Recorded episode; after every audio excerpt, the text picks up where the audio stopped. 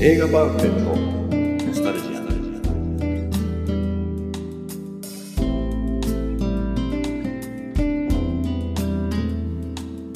この番組は押し入れに眠っていた映画のパンフレットを話の種に当時の思い出を振り返る雑談バラエティーです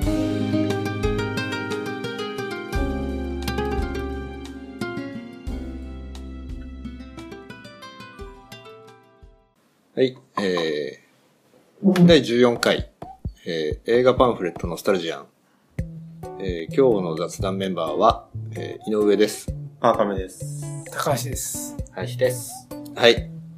もうおなじみの、いつも4人で、はい今日もやりたいと思います。はい。今日のパンフレットは、あれ何も言わなくていいんですかえあやるあ言わなくていいですよ。なんかコーナーとしてあります。 全然ややる、いくらでもやれるんだけど。あまあ、いいです。コーナーとして。じゃあ今日紹介するのはですね、僕川上が紹介するのは、エリック・ロメール、フランスの監督の作品の夏物語。杉山清隆。あ、そうなんですか夏物語って言ったああありました ありましたありましたあれじゃん、あの、杉山清隆とは、メガドメガドラマの二人の夏の物語。ああ二人の夏物語。ちょっと出てこないけど、メロディーは。うんでも多分歌としては。そう、でも夏物語っていうフランス映画ですよ。コテコテのフランス映画。この、表紙も、表紙も見てわかる通り。いやいや、甘酸っぱそうな感じ。甘酸っぱいはいっぱい。の表紙そうですよ。これ夏物語っていうことはあれなんですよ。春、秋、冬ってあるんですよ。えー、あ、そうなのシリーズそう、エリック・ロメールの。エえーエリック・ロメール。ルってそういうシリーズもん作る監督で。男女7人みたいな男女、あ、違う違うあの、あの、夏物語とつくものを言えばいいコーナーそうそうで。そう。ああいう同じメンバーでじゃなくて、それぞれの、その季節を、季節の中でのいろんな人間模様を描く。これ薄エロ薄エロじゃないです。全然エロくないです。エロくないけど、この監督がエロいんですよ。エルエリエリック・ロメールっていうおじいちゃんなんですよ。こん、これね、多分ね、これをと、これ多分90、多分僕のよくある97年ぐらいの作品なんですけど、この時もエリック・ロメール多分70か80ぐらいだと思うんですよ。え、これまたあの、リバイバルみたいなので見たってこあ、じゃないです。これそ新作です。とあ、その時見たんだ。ろこれや、シネビワン。でもうこのエリック・ロメールっておじいちゃんがもう、これ80歳のおじいちゃんが、こんな映画撮るんですよ。表紙がなんかちょっとね、ポップな。あの、ちょっとドキドキうんっていうか、そうちょっと惹かれる。そうでね、エリック・ロメールってもうちゃんとね、あの作品見続ければわかるんですけど、とにかくね、おじいちゃんなんて毎回ね、可愛らしい若い女の子を使うんですよ。うんそれも、一流女優じゃなくて、ちょっとなんかこう、演劇かなんかかじってるような、その辺の若いお、可愛い女の子を、そんな、うん、あどけない感じのそう女の子が水着で、そう水着着ても、そ砂の浜にスいるケベ、スケベじゃない。ちょうっと、んうん健全ね。な。そうそう、な健んか全な。金髪じゃなドラマじくゃなくてフランスフランスしてない女の子って感じですよね。そうそうそうほんとあどけない。で、これ、なんでいいかって言ったら、僕これ一応、春も、夏も、秋も、冬も見てるんですよ。おー、制覇してんな。制覇してるんですけど、唯一これね、実は男が主人公なんですよ。うんエリック・ロメールって意外とね、女性、女性の、男のくせに女性の恋愛、女性を主役に恋愛もの描くんですけど、これね、 もうダメな男が、これ、まずここに一人男いる、女の子いるじゃないですか。で、これ主役男。表こ紙の表紙ね。これめ、めくると、また、裏、裏表紙。裏表紙出てくるんですけど、あ違う人です違う女の子がいっぱい出てくるじゃないですか。モテるかったら全然モテてなくて、ただ振り回されながら、この3人の女に振り回されながら悩んでる男みたいなあー映画なんですうんよ。うじうじうじうじしてるんですよ。よ。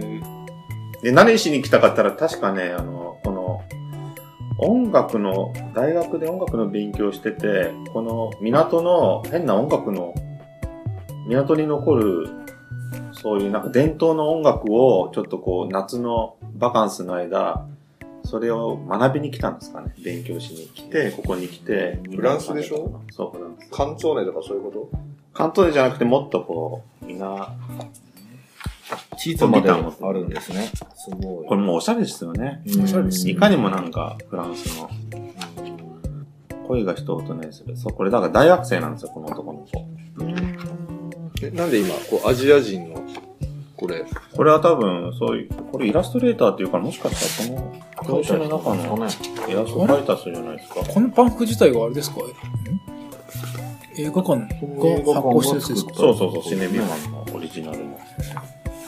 六本木のね、おしゃれな映画館。ちょっと待ってください、内容だけ。エクラメール、この人、おじいちゃん。あ本当だ。おそのエロいっていうのはなんかその若い可愛い女の子を起用するからエロいん ですかそう、若い女の子を使って、えー、やっぱね、映像もなんかね、やっぱそういう、おっぱいが出るとか、そういうエロいとは違うんだけど、裸は出てこない裸は出ないんですけど、やっぱね、カカメラのね、視線がエロいん ですよ。エリック・ロメル絶対に。エロいんですよ。あ、でも、あの、若い子、なんか若い子を覗いてるみたいなカメラワークなんですよ。表紙のあ、写で真、もね、表紙の写真はそんな雰囲気出てるよ。うん覗いてるよね、完全に。すごい淡々とはししてるんだけど、なんか若い 子、エリック・ロメール絶対横でなんかちょっとこ う、ニコニコしてるみたいな。すごいね、だからこの人、ヌーベルバーグって1960年代はにいはいすごいフランスで映画のムーブメントっていうか、若い人たちが、こう映画っていうのはもっとこう自由に撮れるもんだって、ヌーベルバーグっていう運動を起こったんですよ、フランスでね。映画のすごい新しい波みたいな感じで。で、その中にエリック・ロメル加わってるんですよ。ヌーベルバーグのメンバーとして。ただ、ヌーベルバーグの中でもエリック・ロメルってのはもう、その段階ですごい一人、修士先生やってて、国語の先生とかやってて、もうなんかもう職もある中で、そういう若者、ああ、ちょっとこの、そうそうそうえーエロいですねエロい目線で撮ってるね。幻覚者っていうかすごいこう、教育者なんですよ。あ、またシナリオだ。そう、だからね、もうセリフもすごいんですよ。もうずっと喋ってるんですよ。へもう、で、この男は、で、ここで出てくる男はもうね、みんなからこう、なんかもう説教食らってるんですよ。ずっと。頑張りなさいよって言われな がら。もうそ三うい人、う感じ。会う、会う、会う女性、会う女性にこう。で、最後なんか普通に去っていくん ですよ。バカンスを終えて。ね、その終わり方って感じです。なんとなく、でもね、なんとなく恋、あれ母カト、カトリーヌ・ドヌーブだったよ。あーこの人でしょ、うんこの人だから、コンプボーはこれデビュー作だけど、この後すごいフランスで愛人、ラマンそうそう、ラのヒマンロとかインの。もうどんどんどんどんすごい。映画に出てくる。へ寛容なま眼差しで捉えた恋のバカンス映画。寛容じゃないですよ眼差し。 いい言い方すりゃそういうことなの。寛容じゃないじゃないですか。うん。ドキュメンタリーっぽいって言えばドキュメンタリーっぽいんですけどね、タッチが。寛容じゃないんですよ。だって、映画としての、あの、なんだろうな、フレームとしてはもう、やっぱりこう、完全に、あれだと思うんですけどね。こう覗き見、覗き見的な撮り方してると思うんですけど、俺はね。うん。ラブシーンとかも。ラブシーンとかも普通に撮ってるだけですもん、ビデオ。ビデオで回してるように、隠し撮りしてるみたいな感じの。カット割りでね、なんかこう、撮るわけじゃないし。そのなんかこう、で、道録なんですよ。その場で音撮ってるんですよ。だからガサガサして、うん、エロいんですよ。その音 音とかも、ガサガサして。それちょっとあの、リアルな。過剰リアルなんですよ過剰に興奮してる気がするけど、あー、違います。でもわかる。これ聞いてる人、見た人がいて、全然違うよって思ってる人はいない。意いな外い。と思うんですけどみね。ん比なもう較的合ってると思うんエですけロど、ね。エロで。ぇは普通にエリックロメールがエロいっていバカンうのはス映画エリック・ロメールがエロいっていうのはみんな共感する共感するんですあよそうへーでもエリック・ロメールのイメージはもっと、あれですよ、あの、エリック・ロメールってイコールフランス映画っていうような人もいるんですよ。セリフが多い。いつも恋愛してる。ぐじぐじしてる。でなんかいっぱい人が出てきて、恋愛悩んでる。でもよく見たらもう面白いんですよ。こういうのが一個一個が。ダメ男が出てきて。で、うんちくもすごいセリフも、セリフにすごいうんちくがいっぱい出てくるんですよ。めんどくせえよ。頭いいからめんどくせえ男先が。生だから。ああ、そこんな若いやつそんなセリフ言わねえだろうみたいな。あともう、いろんなインテリ層のやつがいっぱい出てきて。うなんだろう。自分が青春をやり直してんのかいや、えっ、ー、とね、青春をやり直してる。あ、この若い人いっぱい登場させて。な。うん。あ若い人、どうなんですかね。若い人が好きっていうのは多分あると思うんですよ。すごいこう。若い人がなんかいろんなこと考えて、だからヌーベルバーグも加わったと思うんですけどね。全部俺推測なんですけどね、これ。だからなんか、もしかしたら、あの、ヌーベルバーグをもっと勉強してる人はもっと、エリック・ロメールのこと知ってると思うんですけど、え、ヌーベルバーグって、な、な、どういうことを言ってんの新しい波っていうフランス語で、ヌーベルあーバーグって、ね。あの、ヌーウェーブって、ニューウェーブと一緒です。はいはヌーベルが新しいで、バーグ波と。えで、1960年代に、あの、映画、もう若い20代とか、フランスアクル・フォあれーこゴれダールが、これフランス行く前に見たのフランス行く前に見ましこれ見て行きたくなっちゃった。た。あ、もう全然これは関係ないー、これは関係ない。です。ヌーベルバーガー、だからそういう若い人たちが、映画が大好きな若い人たちが、もっと自由に映画を撮れるんじゃないかって言って、映画評論家をやり始めて、そのうち映画評論家から映画を撮り出した。映画評論家から監督になったもう最初の世代というか、当時は映画評論家じゃなくて、そもそも映画って実際やっぱりこう助監督とか、なんかこう経験積んで監督になるじゃないですか。でもヌーベルバーグの人たちは、そういう映画の経験なしで自主制作と映画評論だけでいきなり映画撮って、で大旋風を起こして、カンヌでもすごい賞だったり、そういう人たちがいっぱいいたってこフランスに。その中の一人がゴダール。その中の一人ゴダール。ゴダールとトリュフォーがもうその代表で。で、リック・ロメロはちょっと年離れてて、若者をちょっとこう、いい子だいい子だってやりながら、コツコツとエロ映画。地味、地味ながらも、地味ながらもちょっとこ許可されるう、ちょっとロリータっぽい映画撮ってたんですよ。ちょっと調べてみたくなってきた。ねわかんないですエリック・ロメールエロいって、なんかキーワード入れたら出てくるんじゃないかな。 第二検索ワードで出てくる。見てみて。エリック・ロメール、スペースで何が出てく出るてのくるかっていう。でもこの四季物語も有名ですよ、面白い。面白いんだ。全部面白いです。あの一回でもね、あの、チャレンジして見る価値はあると思うんですあよー。全然自分が今までこう、そうなんていねん。まあ、いい機会で。ですかね。あの、見てきた、見たことのないジャンル、ジャンルねジャンルだと思うんで。エリック・ロメールでエロは出てこないですね。スケベなおさら出ないんじゃない出ないですかね。いやでもほら、あの、なんだっけ、俺をすごい、あの、小馬鹿にした、あの、あれなんだっけ、恋の惑星恋の惑恋星。のああれは、あの、なんか CS 系でやってて、録画はしたんだよね。まだ見てないけあれはでもね、単純に音楽と映像でって言ってなんか、軽い、なんていうのトレンディーなノリですけど、こっちは面白いんですよ。ど。でも、ここれってくだらなさく、てそんな今見ようと思って簡単に見れるの昔は見れないですけど、今はもう DVD されてるんじゃないレンですか。タルとかで。レンタルとかで。あ、でも普通の、なんていうんですか、ちっちゃい駅の、ツタヤとかにないと思いますよ。渋谷とかでかいとこ行かないと。フランス映画って俺ちゃんと見たことあんのかでもこれがい、いわゆる日本でよく公開されるコテコテのフランス映画っていうのはよく言われますね。エリック・ロメールっていうのが。ないやまあ一方では、あの、ジャン・ジュネとかアメリとかね。アメリは見た。あれもフランス映画って言われるけど、でもあれは特殊ですけど。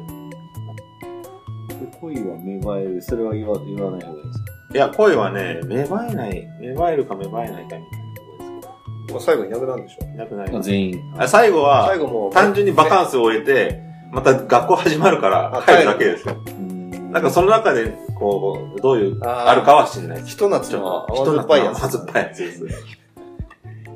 ドーナツの でもね、甘酸っぱいいけど、ああいうね、なんか、ラブコメディじゃないから、こう、派手に展開するかったらほんとしないんですよ。しかもエロくないんでしょエロくないんですよ。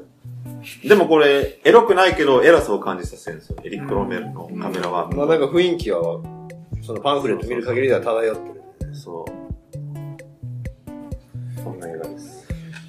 それこそラブームみたいなやつなんじゃないのあ、じゃないです違うよ。あれは青春映画。これはもっと、おじいちゃん映あだからね、その線引きは難しいですね。ラブームは、あれはなんか画ね、あれでもフランスでしょフランスそうビーバルでしでもあれはね、やっぱりね、あの、ビーバップハイスクールみたいな感じなんですよょあそうなんだ。あの日本でいう。ビーバップハイスクールとか。で、これは日本でいう何なんだろう。巨匠が作る、地味な巨匠が作る恋愛映画ってのはどうなんだろうね地味な気がする。でももしかして、あれ言い当たあの人寂しん坊とかの人。あ、寂しんぼ誰ですか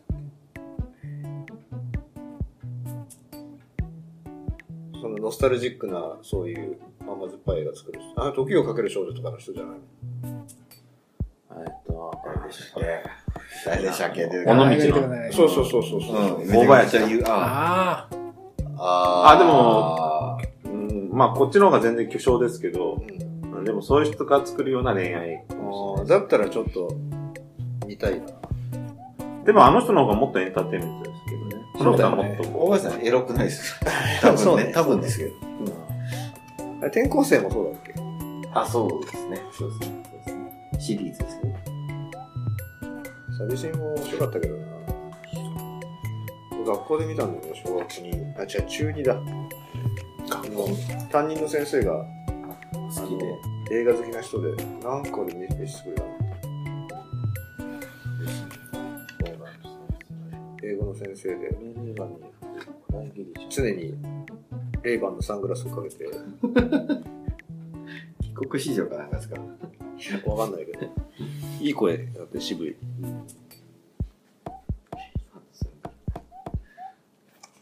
700円でした。高いですかやっぱでも、あ単関系で、やっぱあれね、だよオリジナルで作ってるから。数そんな出ないからだよねあ、でもシネセゾンってなんだっけ西部セーブセゾンはそうですね、セーブ系です。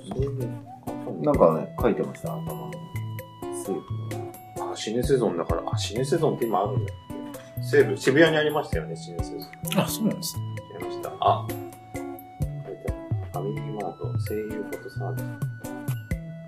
シネセゾン、声優そうですね。無印、そうか。 1998年とかそのあたりって言ってたっ97年だと思いますね、これは。あ、きゅ96年です、映画は。けでも日本はその1多分1年後ぐらいだと思うんですけど、エリック・ロメールはだから、面白いんですよ。この男の、エレグワイルド。そういうダメ男出てくる映画好きじゃないですかダメ男が出てくるジャッキー・チェンンも最初は、あ、でもジャッキー・チェンはダメ男がどんどんこう成長していくからいいんですね。ダメ男が、ダダメメだ男まです。ブ。 なんか成長してないですかすっきりしないじゃんじゃあしてんじゃないですかあ、それはちょっとあの、あー、でも明確にちょっとわかんはない。こう、声を分かって去っていくかもしれないですけあど、ー基本的にはなんか、なんか悩んだまま去っていく感じだと思うんですけ ど。共感はできる んですかえもやもやしながら帰っていくイサオさんなんかもう俺もうなんかちょっと被るんだけどね。主役主と。人公となよなよしてるところが。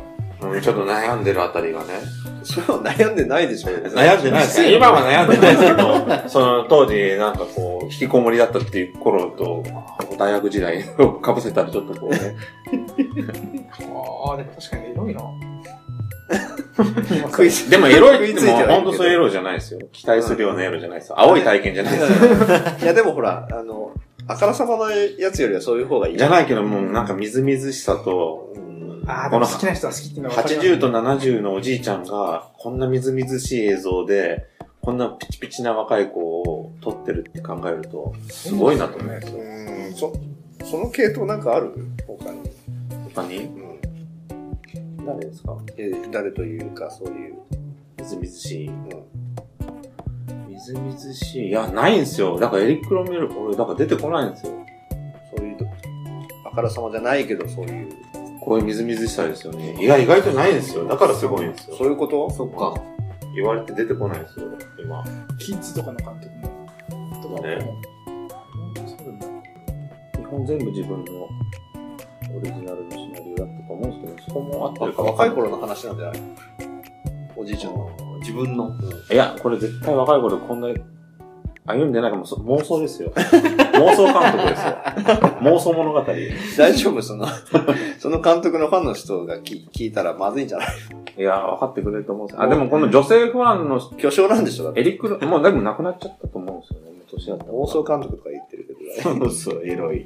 でもやっぱ女性が多いと思うんですけどね、不安って。あ、そうなんですうかん、やっぱこれ、この人、そういう女性を主役にした映画が多いんで。そうですね。その謎物そばっっかかりやっぱこの手を見る時が来たのかなフランス映画を見るとしたら何から見た方がいいのはいフランス映画に入るとしたら、入門、入門的な。いいもんすかうんあれは別に何でもいいですよ。アメリでもいいですよ。アメリ見たよ。デリカテッセンとか、ロストチルドレンとか、その、同じ監督ですけど、あれもフランス映画ですしフ、ランス映画っぽいフランス映あの最強の二人だってフランス映画ですし。画。ああ、そう。まあ見てないけど、あの、車椅子の、そうそうそあうれで。ですすよね。だから、結局日本にね、来るフランス映画っていうのは、日本人が選びますからね、フランスっぽいのとかね。でもフランスにいればもう、フランスって結局ハリウッド好きですからね。まあそうなんだ。大好きですよですよ。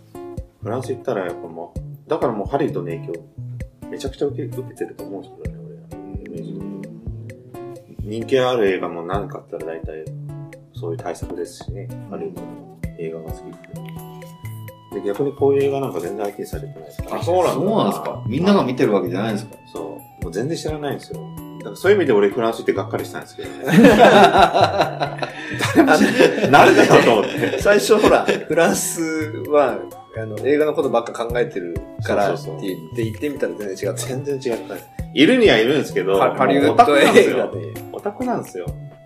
オタクを、まあオタクは別にいいんですけどね。俺別にそ、そこまでね、そんななんか、あれですからね。もっとなんか普通に気軽に話せるんだったらいいですけどね。 結局映画好きのところにしか行かないっていうね。あ あ、なるほどね。結論としてはね、それあんまりね、あれなんですよ。そうなんだ そしたらに日本でフランス映画好きのやつを見つける方がまだ早いかもしれないってこと。うん、もうそれすらもう意思って感じなんですよ。この年でこうやって思い出すように映画のことを話してる方が、結果良かったのかな。ずーっと、映画好きで生きていくよりは、映画から離れて。こういうこと言わない方がいいかもしれないわかんない、大丈夫。あの、いまいち伝わってないかですね。ら。いまいち伝わってないから大丈夫。ねいや、これだって、え仮にずっと映画好きな人にとってみたら侮辱じゃないですか。いや、大丈夫な、なってない、なってななっい。てないですか川上さんの話だから大丈夫。大丈夫です。個人的な限界です。でもそういうもんなんです。でもこれはでも、だからといって、あれでしょ、昔見たから、昔見たその頃の映画だからといって、つまんないわけじゃないです。今見ても全然面白いです。うん。ちょっと、これはね、うん。夏物語。ちょっとそれ気に、気にしとくよ。レンタル屋あればいいんですけど。ないですね。ないのか。うん。DVD ももう廃盤じゃないですか。 いやいやいや、わかんない。言い過ぎですよ。言いな過っぎ。てると思うんですけど、アマゾンかなんかの中古かなんかで100円ぐらいで売ってる。出るんじゃないですかね。俺絶対ね。え、でもだって巨匠なんでしょしかもシリーズもんでしシリーズもょあるでしょセットであるんだよセットがあってほしいですけどね。夏の物語、ブルーレイ。9758な。円。ーすごい。高いですね。ブルーレイになってるけど、やっぱり、まあやっぱ人え、気があ長いるんでのすこよの映ね。画。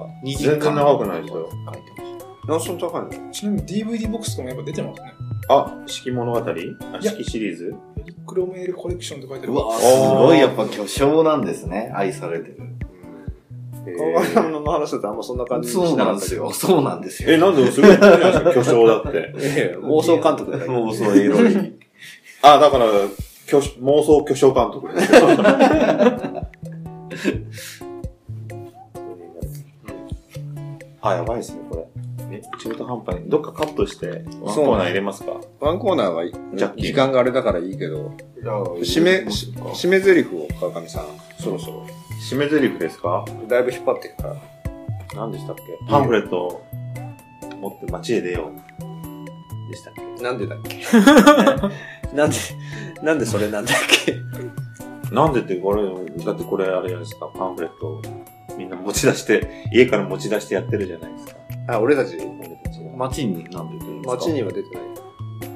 一応街に出てるじゃないですか。これ街は通ってるけどね。通ってる。はい街に出ようあれですよ、あの、もじってるだけですから、あの、寺山修司の、小捨てを街へ出よう。うん。うん。うん。うん。 じゃあ、いいそれで。いいんじゃないですかね。パンフを持って。街へ出ようはダメですか ね。やっぱりいや、いいんじゃ ないいや、いいよ、いいよ。いいんじゃないブレだ。これな。いいよ。そんなわけじゃないですけど。すごい、先週まで自信満々で言ってたんですけど、きき急に。聞いてる人が、んんっていう、ちょっと首をかしげるぐらいがああ、いいかもしいいんじゃないれない。じゃあ、じゃあ、パンフを持って街に街出へよ出よう。う。街にえ、一円。え、どっちでもいいです。どっちでもいい。はい。そこにこだわりないです。はい。いいのいいです。はい。じゃあ、パン、あ危ない危ない、間違えちゃっ。パンフを持ったてで、街間へ違え出てよよう。ということで、第14回、はい映画パンフレットノスタルジアン、夏物語編、ありがとうございました。ありがとうございまう。すいただきます。